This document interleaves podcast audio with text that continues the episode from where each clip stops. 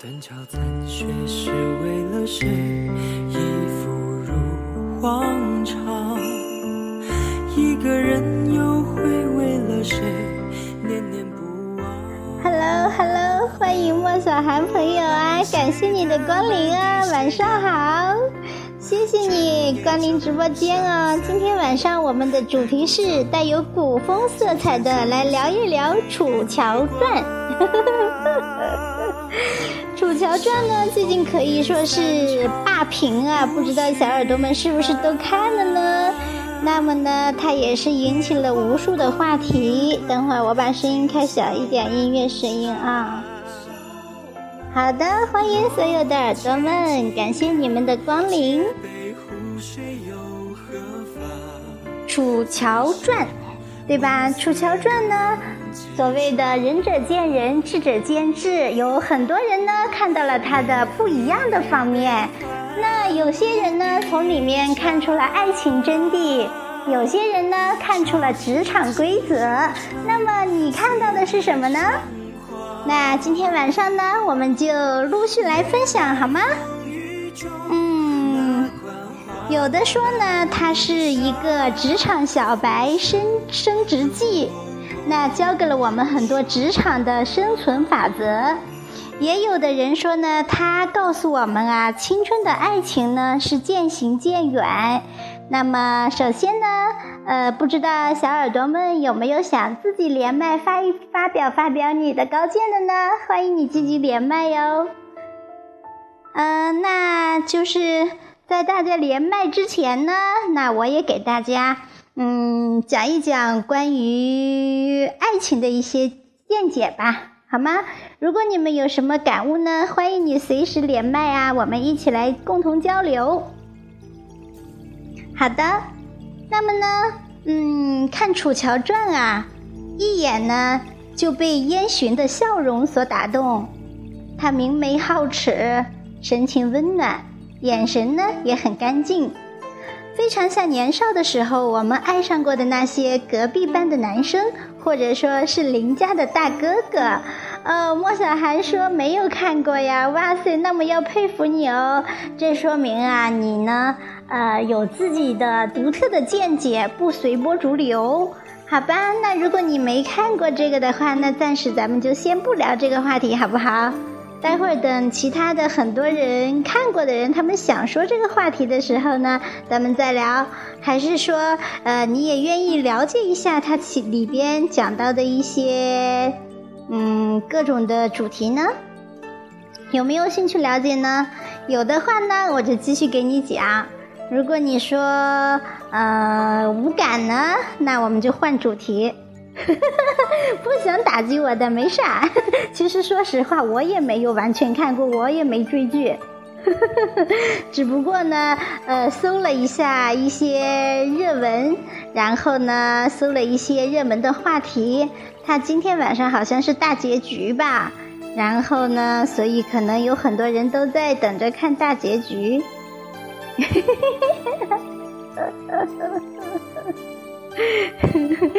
就你一个啊，所以说呢，嗯，你很独特哟。《楚乔传》呢，据说是还是挺火的一部电视剧。那么我想想，小韩朋友，你你你你看电视剧吗？你还有时间看电视剧吗？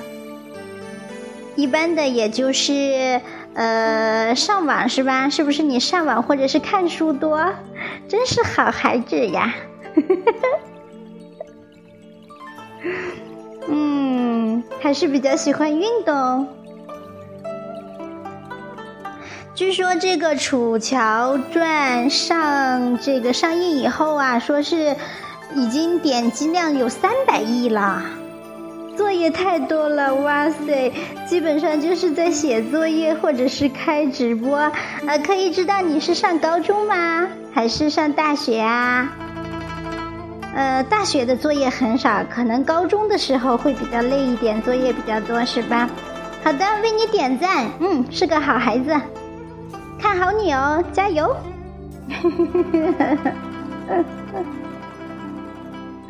那么多作业啊！好吧，国家老嚷嚷说减负减负，可能实际上也没给减多少，现在还没放假。哪个学校啊？啊？举报他！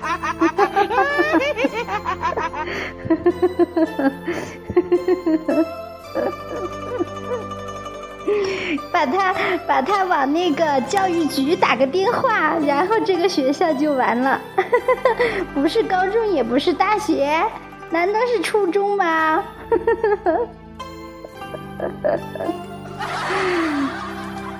好吧，课业最繁重的时候啊，嗯，还是好好的学习哈。不过呢，也要适时的调剂啊。嗯，写作业累了的时候呢，就听听歌呀，或者是小学。天哪，My God！哇塞，太佩服你了。那你几岁呀？七八九十十一？么么哒！可以跟姐姐讲讲吗？真是个好孩子，给你鼓个赞，给你鼓掌啊！要鼓励你，真棒。而且呢，是是是带着学习的榜样，才九岁，我的天哪！你逗我玩呢吗？还是真的呀？太棒了，给你欢呼一下，给你鼓劲加油啊！是个好孩子。嘿嘿嘿嘿太棒了，太棒了。嗯。作为情商发育的比较快的，我也没办法。呃，厉害厉害，那这样的话呢，一定会这个大器早成的啊。那个姐姐为你祝福啊，然后呢，也为你欢呼，加油哦。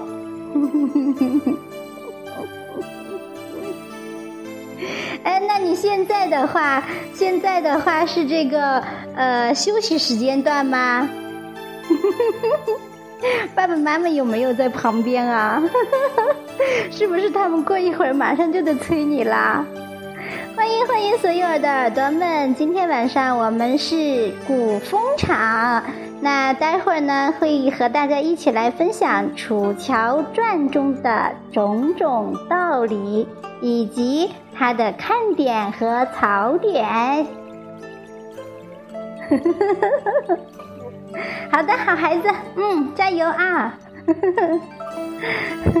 那我继续跟大家，我想想，如果有小朋友的话呢，那就不适合于谈爱情，是吧？别把孩子给教坏了。那么呢，我就给大家讲一讲这个。嗯，励志方面的吧，好吧，它也是一一个职场小白的升职记呢。呃，《楚乔传》教给我们的职场生存法则，我们一起来看一看。不过对于你来说，这个职场也早了点啊。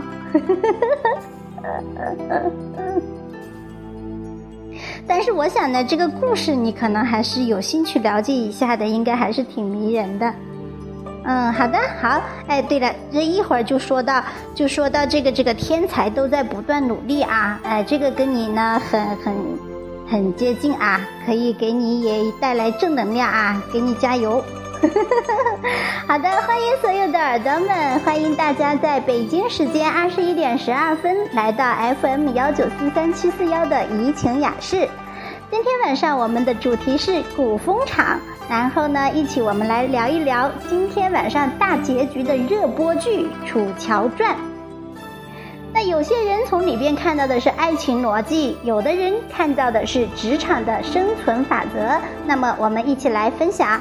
如果你有什么见解的话呢，也欢迎你积极的连麦，把你的想法跟大家一起分享，好吗？嗯，欢迎大家的支持，也谢谢大家的参与。最近呢，《楚乔传》正在热播。尽管呢，有关抄袭呀、抠图啊，以及配音对不上口型之类的话题不断，但是呢，几个主角的演绎还是在线的，演技非常好。那诚然呢，这部电视剧啊，也有很多的槽点，比方说几个男主和男配接二连三的喜欢上了女奴。甚至呢，连江湖奇人左宝仓一见到他，也要用性命去保护他。那么，除去这些槽点啊，这并不是一部玛丽苏言情剧。在我看来呢，它还是一部楚乔升职记。那么接下来，我们就来为大家分析一下楚乔是如何一步步的升职加薪，成为人生赢家的。第一步，初入职场，宜收敛锋芒。那头两集里的楚乔呢，就是一块倔强的顽石。除了在恶人面前铁骨铮铮，在面对宇文玥、燕洵时呢，也冷眼相向。剧情初始呢，基本上也就围绕着楚乔吃苦头而展开的。随着剧情的发展呢，楚乔已经学会了收起锋芒，他的境遇呢也因此越来越好。吃过锋芒毕露的亏，聪明人啊会及时的调整。那有个性呢是好事，但是呢，职场更看能力与资历，就像电视剧中的一样，在没有成为强者之前呢。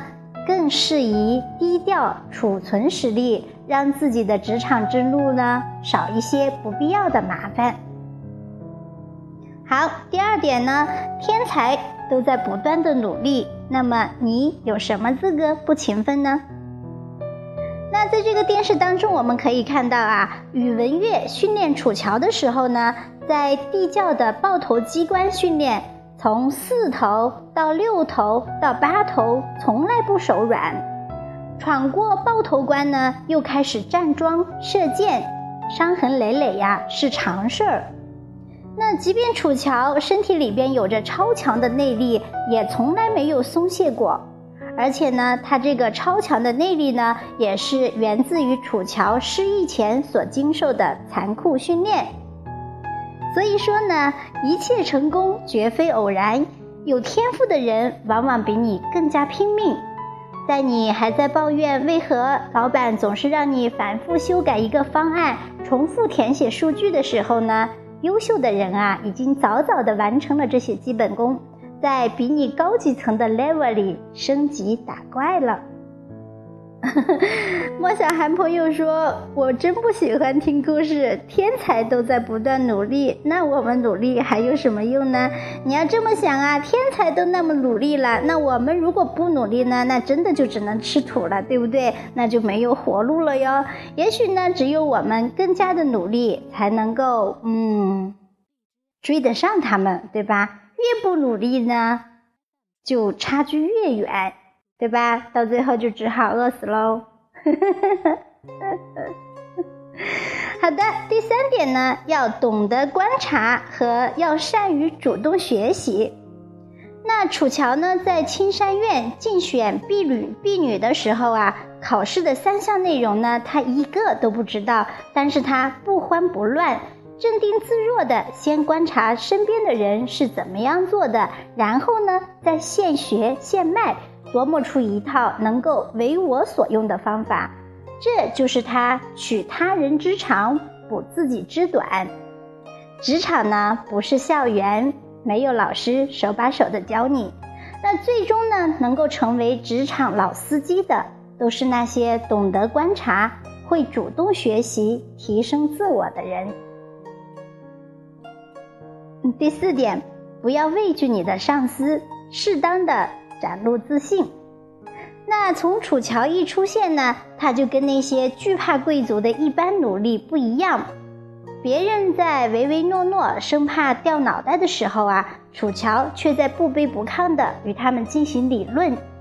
也正是因为他敢于在权贵面前发表自己的想法，才会被这些贵族记得，才会使他与众不同。那在职场当中呢，面对上司呢，也要敢于直言，倒不是说不分时间地点，什么话都要对上司讲，而是要懂得审时度势，适时的正当表现。呃，欢迎小熊朋友，小熊朋友你好啊！这是小说吗？哦，这不是小说，是我们在聊那个热播的电视剧《楚乔传》呢。那《楚乔传》告诉我们很多方面的道理，仁者见仁，智者见智。有的人看到的是讲的这个爱情的逻辑。有的人看到他讲的是职场的规则，有的呢看到他讲的是人生的规律，所以呢，我们就是把这几个主题呢轮换着来讲。你也在看是吗？今天晚上大结局了，对吧？但是据说呢还有第二部哦。呃，我我是长沙人吗？我不是长沙人，但是我现在定居长沙了。我我也是花，不过呢，在在北京漂泊了很多年，满满的我的笑声。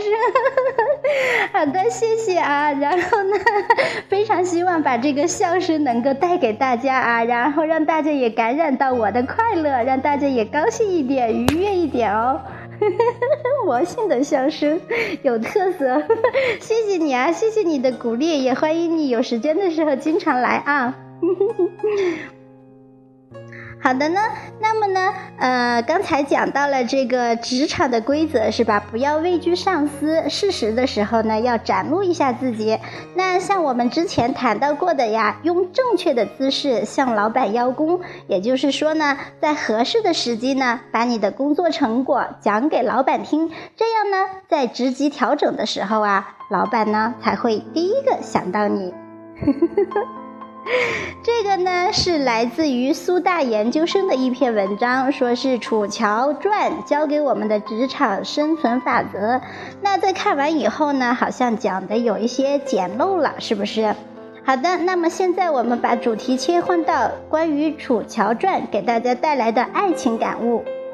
那关键词就是把爱情当全部，不会有好下场。最近大热的《楚乔传》呢，我印象深刻的主人公之一就是那个李沁扮演的公主元纯。那不知道小熊是不是也有印象呢？嗯，我们来摸着良心有一说一。虽然呢，我真的很心疼元纯公主呢，但是呢，还是想说她一句真傻。公主呢，爱燕洵，爱得卑躬屈膝。为了燕洵，他可以丝毫不给长安城的公子哥们留颜面，他也可以不顾公子冲到皇上的大当着重纯的面呢为他求情，他甚至还可以跪倒在燕洵的马前，完全听不到袁松在大喊着：“你可是魏国公主！”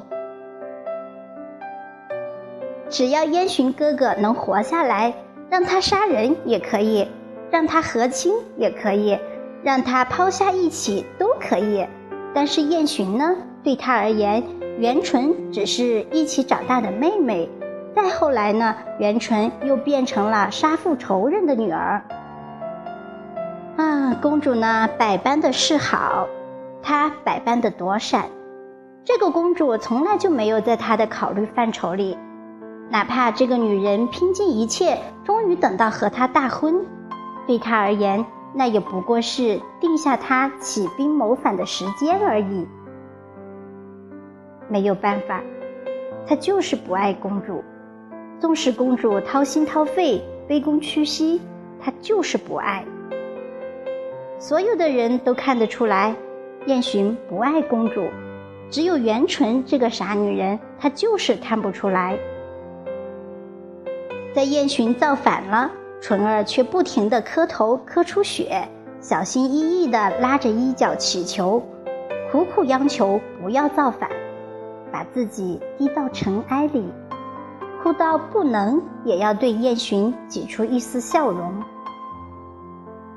嗯，在心疼的同时呢，我也在想，为什么身份高贵而且单纯善良的纯儿公主，为什么会有这样的下场？纯儿呢，却一直活在自己的假想中，认为是自己做的不够好，只要自己再努力一点，就能和燕洵更近一点，并且呢，这种想法使他越陷越深，无法自拔。在这个剧里呢，我们还不难发现，纯儿的母妃三番五次的提醒自己的女儿燕洵和自己是有家仇的，燕洵心里是放不下这个坎儿的，他甚至还不止一次的粗暴的扇纯儿耳光，也无法唤醒被恋爱掌控的纯儿公主。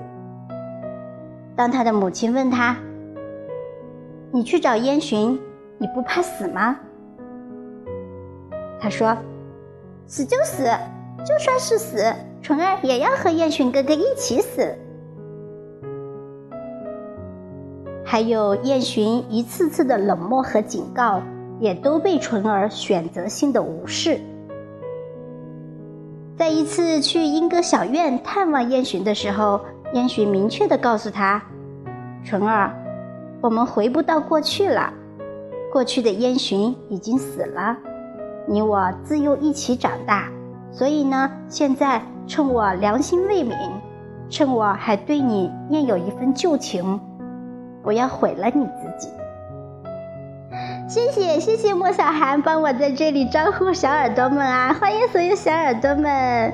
然后呢，今天晚上我们是古风专场，一起来聊一聊《楚乔传》。谢谢小涵朋友啊，主动的帮我招呼，太喜欢你啦！么么哒，然后呢，为你鼓掌欢呼一下啊！虽然呢，你刚才说自己只有九岁呀，但是我觉得你的这个情商啊，还真的到了 十九岁、二十九岁、九十岁都有了，太棒了，很好的啊！看好你，看好你，呃，欢迎小熊朋友，也谢谢你一直都在呀。好的，我们继续讲这个爱情啊。那为了爱而爱，飞蛾扑火一般，不顾一切的抛去了所有，直到最后一无所有。哦，小韩朋友说，其实我等一下也要开直播去了。好的，好的，你去忙吧啊，别耽误了自己的正事。姐姐非常谢谢你啊，感谢你一直在这里聆听，也帮我那个招呼呃宾客们啊，谢谢你。是的，小熊他是那个一个非常可爱的小朋友。那大家如果就是喜欢他的话，也可以订阅一下他哦。一会儿也可以去他的直播间去听听他的节目，支持他。那待会儿等我下播了以后，够一个小时了，我也去支持你啊，小韩，非常棒的小朋友。好的，等会儿我们一起去听啊，小熊。你看我们这里的人都特别的好啊，嗯，都是非常可爱的小耳朵，是非常可爱的仙女和宝贝们。好的，那么有些爱情呢，这一生注定都无法在一起。就像朱茵在《王牌对王牌》上说的：“你明明知道他爱你是假的，是在骗你，但是呢，你还是会像飞蛾扑火一样扑上去。”爱情始终是一种不能讲平等的情感。爱情它或许可以感天动地，却感动不了那个不爱你的人。女人呢，没有必要为了一个男人而放弃原本属于自己的东西，要清楚自己在做一些什么。如果他不爱你，你何必一头栽下去？或许更好的在等着你。不要错过爱你的人，天涯何处无芳草。好的，那么在这里呢，小林也要祝愿所有的耳朵们，在适合谈恋爱的年纪遇到那个你心目中的他，然后呢，可以过上王子和公主幸福的生活哟。祝你们遇到心目中的那个他，早一点幸幸福福的在一起。莫小涵说：“年龄十九岁，心里二十九岁，哇塞，这么快就就就过了十年啦！啊，你你这是在穿越吗？你一下子就从九岁穿越到了十九岁呀？啊，年龄九岁，心里三岁，你还小，是的，宝宝还是个宝宝呢。人家还是宝宝呢。”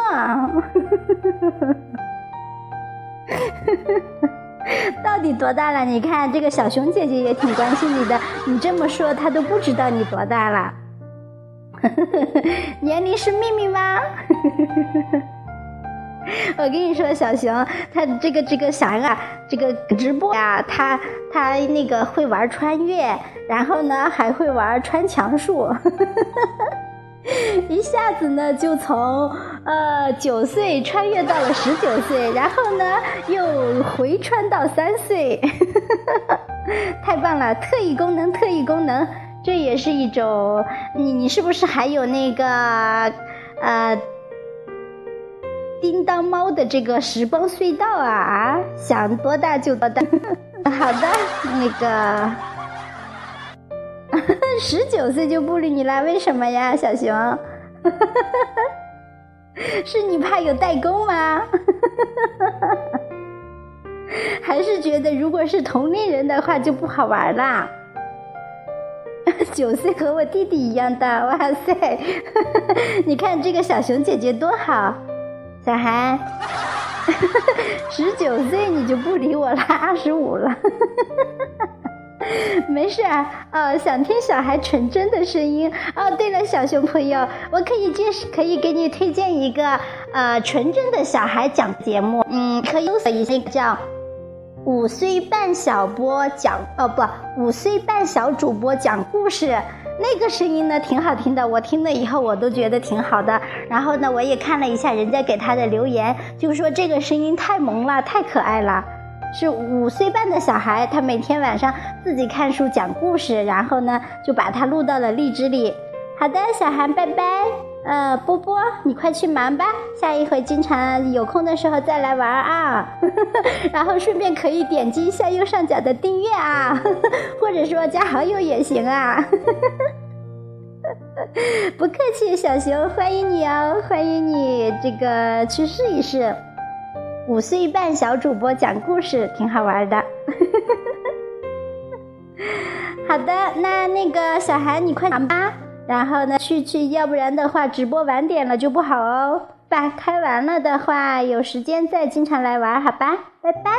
嗯，那小熊朋友，如果是二十五岁的话呢，那我就继续跟你分享这个《楚乔传》里关于爱情的部分，好吧？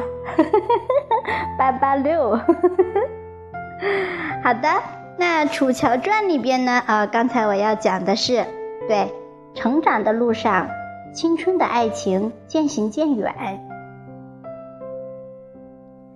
那看《楚乔传》呢，第一眼就被燕洵的笑容所打动了。他明眸皓齿，神情温暖，眼神干净，非常像年少的时候我们爱上过的那些隔壁班的男生，或者是邻家的大哥哥。他喜欢着你呢，就会一直关注着你，会千方百计的接近你。会笑笑的说：“你好可爱，我很喜欢你。”然后呢，低下头来羞涩的笑。如果看你表情抗拒呢，他可能会说：“开玩笑，你也认真。”你和他之间没有距离感，很容易便可以亲近起来，甚至一句喜欢都可以自然而然，无论你是否接受。然后呢，就那样陪着我们一路向前。也许你终究会被打动。是的，就像那些年少时牵过的手，温暖而又干净。可是，这样的爱情却极少能够走到终点。就像楚乔和燕洵，爱过，彼此温暖过对方，最终却依然。分道扬镳，那么是什么让青春的爱情渐行渐远，渐渐偏离了我们最初的航线呢？楚乔和燕洵相识于楚乔微时微时，一个呢是高高在上的世子，一个呢是人猎场上任人宰割的奴隶。楚乔和他见面时的第一句话就是。等我有一天不用昂起头来跟你说话，再告诉你我叫什么名字。之后呢，楚乔做了宇文玥的侍女，靠着自己求生的强大信念，一步一步做到了银铃铛的贴身婢女。而这个时候的燕洵呢，则是想尽一切办法去接近楚乔。在他一次次的出手相救和坦然告白以后呢，楚乔也渐渐地接受了这个大笑时会露出一口大白牙的燕洵世子的友情。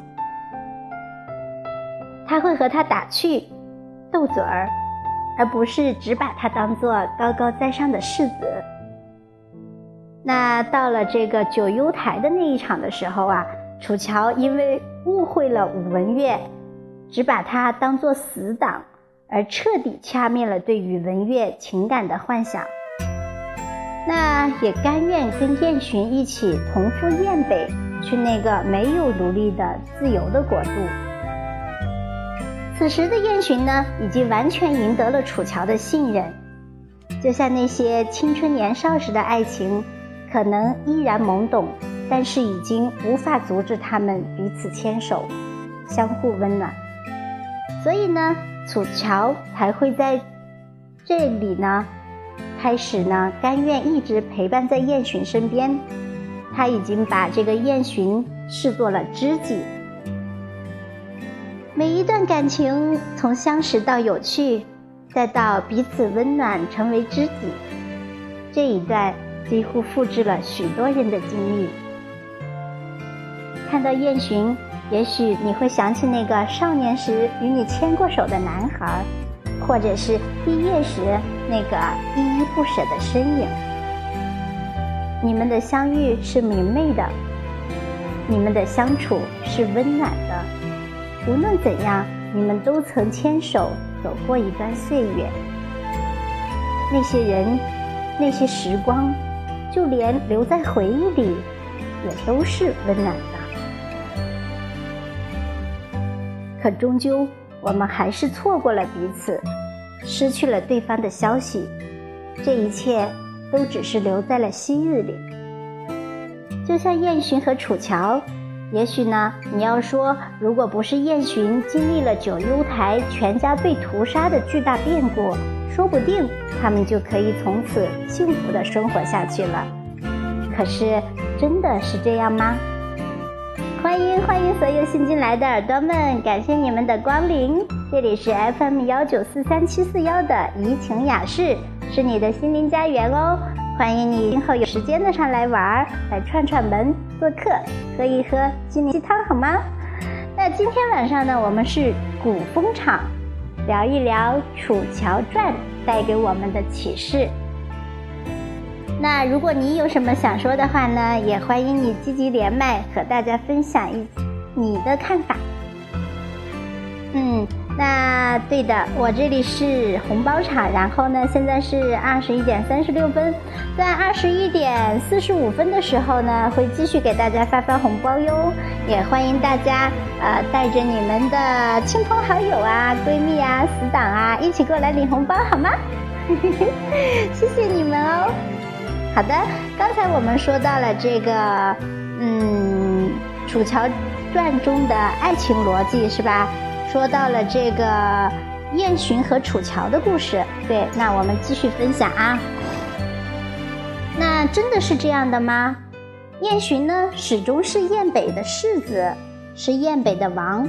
年少的时候，他可以无忧无虑地追逐爱情，但是呢，到最终。他还是要去追逐燕北土地，甚至是更大土地上的权利。他和楚乔最大的问题不是他的黑化，而是他们之间信仰的不同。楚乔心怀天下，心怀黎民百姓，他是在为那些和他一样曾经受苦受难的人们的自由而战。那看见百姓受苦，他就像看见了自己和亲人。会不忍心的落泪，看到百姓赴死，他也会以命相护。但是燕洵呢，却是注定要走上追逐权力道路的人，而且为了权力的获得，他可以不惜一切代价。对于犯过错又重新回归的秀丽君，他要利用他们实现目标，再抛弃他们，狠狠地报复他们昔日的叛变。为了攻下长安，他可以用红川城的百姓做诱饵，去实现他更大的家国理想。那正是因为这些观念不同，才导致了他们最终的分道扬镳。就像年少时的爱情，那时不涉世事，不涉柴米油盐的生活，没有观念上的冲突。尤其是学生时代的爱情，更像是在童话世界里一般。可是生活并不是走进生活才会有冲突、有破裂、有挣扎、有成长。也许当初那个温暖过你的人。你会渐渐地发现，你们的价值观、你们的世界观，甚至对自我头竟是有。你会失望，会痛苦，会挣扎，但是呢，也只有在这样的过了怎样的生活，怎样的人生，而曾经温暖过彼此的那个他，又是否能成为你最终的同路人？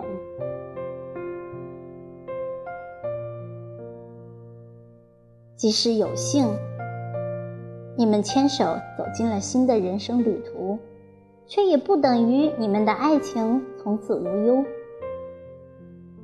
婚姻当中依然要看两个人的步调是否一致。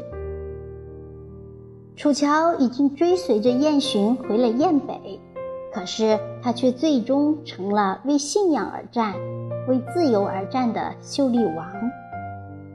而燕洵却成为了追逐至高权力的决斗士，他们都在自己的道路上越走越远，只是遗憾的是方向各自不同。就像婚姻中一方大步向前，而另一方却与己南辕北辙。无论你们曾经多么相爱，但是总有一天，他说的话，他做的事。你可能已经不再能够完全理会，或者无法认同。不要说谁负了谁，也许只是他走得太快，你没有跟上他的脚步；或者是你走得太远，已无法回头；亦或有些人始终在两个世界里。你们曾经被各自的独特性所吸引，但是随着各自生活的半径越来越大，你们之间的交集却越来越少，又怎么会不渐行渐远呢？《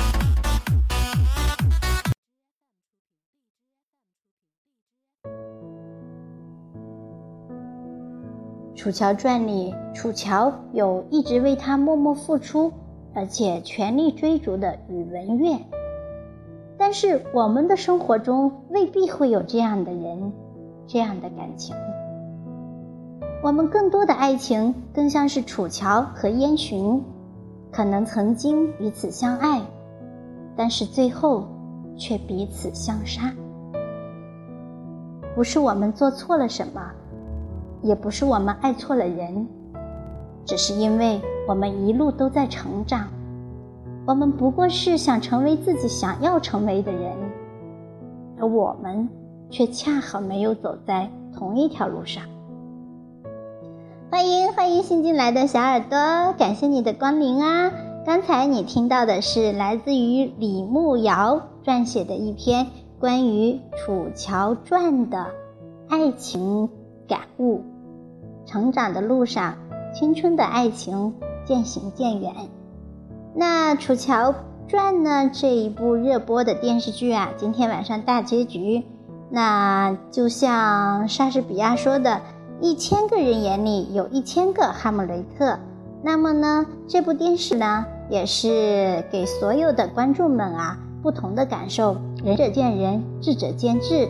看到是他讲出的爱情真谛，也有的人讲的是看到了他。告诉我们的职场规则，所以呢，你有哪一些独特的感悟呢？欢迎你积极的连麦，和大家一起分享你的感受哟。好的，感谢大家的聆听。那么呢，在这么长的文字过后呢，我们一起来欣赏一首古风的歌曲吧，来一个带点古风色彩的。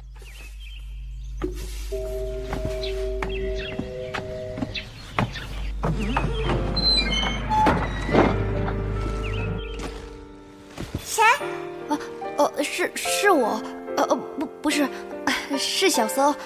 哎，女女施主，你醒了，没事吧？这么说，是你救了我？我还从没见过你这样小的小和尚呢。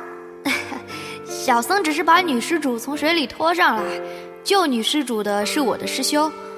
再说，小僧还比女施主大几岁呢。没关系的，师姐说救命之恩当舍身相报。你救了我，我自然要嫁给你的，我不会嫌弃你老的。啊啊！女女施主，小僧是出家人。师傅说出家人 没关系，等我长大了一定会嫁给你的。好。初见时恰相逢，檐外桃花初开。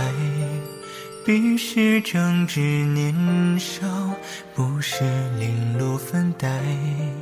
如初春的第一场雨，分化拂袖而来。他听得他心头弦动，却身在红尘外。若许为信奉一句佛，千言为垢。他独坐阶前瓦后，空回首。青灯古佛，阶前更楼，楼过几载春秋。年岁消磨。消磨寺外桃花，芳菲渐落。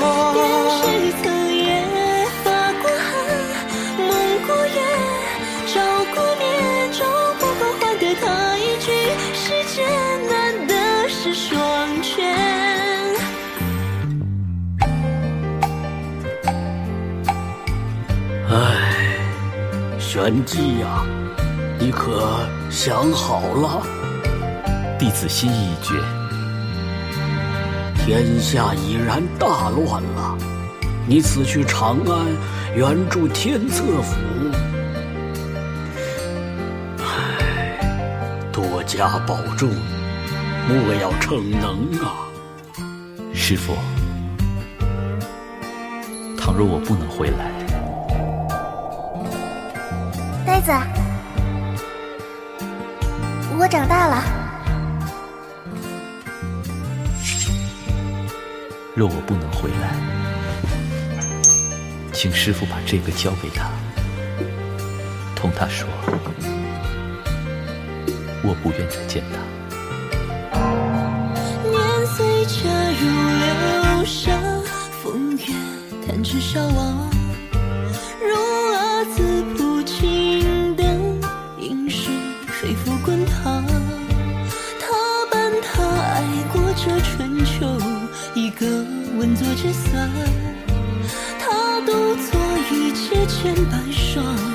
不想见我，那我就在这里等着你。若许为情送一句佛音，如何开口？他故作一场苦禅，不回首。众生未见天一座，渐渐断机。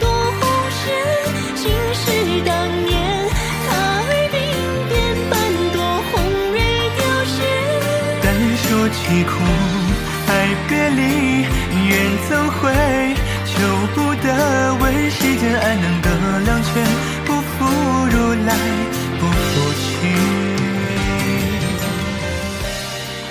唉，女施主，天色已晚，你还是早些回去吧。玄机让我把这个带给你。呆子，我来嫁给你。好。呆子，你不是说出家人不打诳语吗？你说话不作数。青灯古佛，铁千仡楼，老我几载春秋。年岁消磨，消磨寺外桃花，风飞溅落。边谁曾夜发过寒，梦过夜，照过灭，就不过换得他一句世间难得是双全。若是为情送一句佛，弹指间无所念，总非负存千言，开口却只剩明言，单说凄苦，爱别离，缘怎会求不得？世间难得得两全，不负如法来，不负缘，不负如来不负卿。单说起苦，爱别离，缘怎会求不得？问世间安能得两全？不负如来，不负卿。呆子，我来嫁给你，嫁给你。世间安得双全法？不负如来不负卿。非常感人的一句话啊！那也感我赠送的礼物哟，感谢牙云悠悠，你们好呀，晚上好，晚上好，朋友们，感谢你们的光临哦。今天晚上呢，我们是古风场。聊聊《楚乔传》中的那些优。